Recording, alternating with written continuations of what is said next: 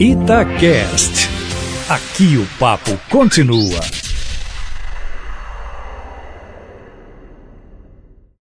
O governador Romeu Zema jogou uma pedra na caixa de marimbondos ao visitar a Assembleia Legislativa para assinatura do termo de adesão do Legislativo ao Sistema Eletrônico de Informações.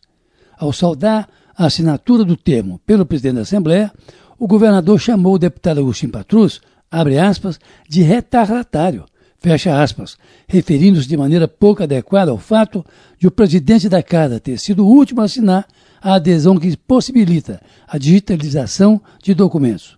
Por cima da queda, coice, como se diz no interior. Zema ainda brincou com Agostinho no momento de fato não apropriado, dizendo que não seria por falta de dinheiro que o legislativo era o último a aderir ao sistema. Claro, Zema se referia daí à irritação dos deputados ontem ao fato de a Assembleia, assim como o Tribunal de Contas e outros departamentos, estarem recebendo em dia, ao passo que o Executivo não. Assim, o plenário ontem pegou fogo. Deputados de vários partidos foram à tribuna para criticar o governador pela sua falta de habilidade e de educação política ao dispensar ao presidente da Assembleia e à própria instituição o que consideram um tratamento inadmissível. Antes mesmo da fase de oradores, deputados como Alencar Silveira Júnior, Léo Portela, Douglas Melo e Inácio Franco não perdoaram o governador pela sua, digamos, inabilidade ao falar de corda em casa de enforcados, pelo menos no sentido inverso.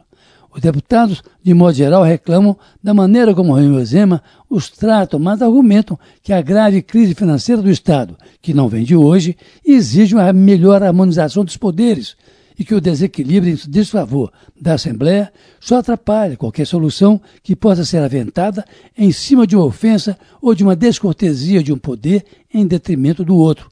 Mas é conhecida a forma meio estranha com que o governador Zema se relaciona com o legislativo ou até com outros poderes. Tanto é que ontem vários deles estiveram com Agostinho Patrus para se solidarizarem com ele, inclusive o presidente do Tribunal de Justiça, Nelson Messias, para quem é impensável alguém imaginar que poderá haver interrupção dos duodécimos que são repassados pelo Executivo, que é quem arrecada, para os demais poderes.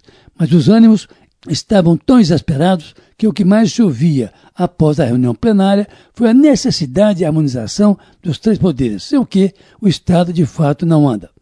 Ora, com uma dívida aí de mais de 25 bilhões de reais, e que poderá chegar a 60 bilhões, com o salário do executivo sendo pago em parcelas, o governo tem mais é que evitar desgaste com o legislativo e com o judiciário, ainda que os economistas do executivo tenham que apertar as contas mas sem essas trombadas desnecessárias. Agora mesmo, o secretário de governo, o deputado Bilac Pinto, vem trabalhando com os demais secretários na tentativa de uma antecipação de royalties da CBMM, a fim de que o 13º salário deste ano possa ser pago de uma vez só e que o Estado volte a normalizar o pagamento de todos os seus 600 mil servidores, o que dispensa ironias ou expressões pouco adequadas, com aquelas usadas na última segunda-feira. Carlos Lindenberg, para a Rádio Tatiaia.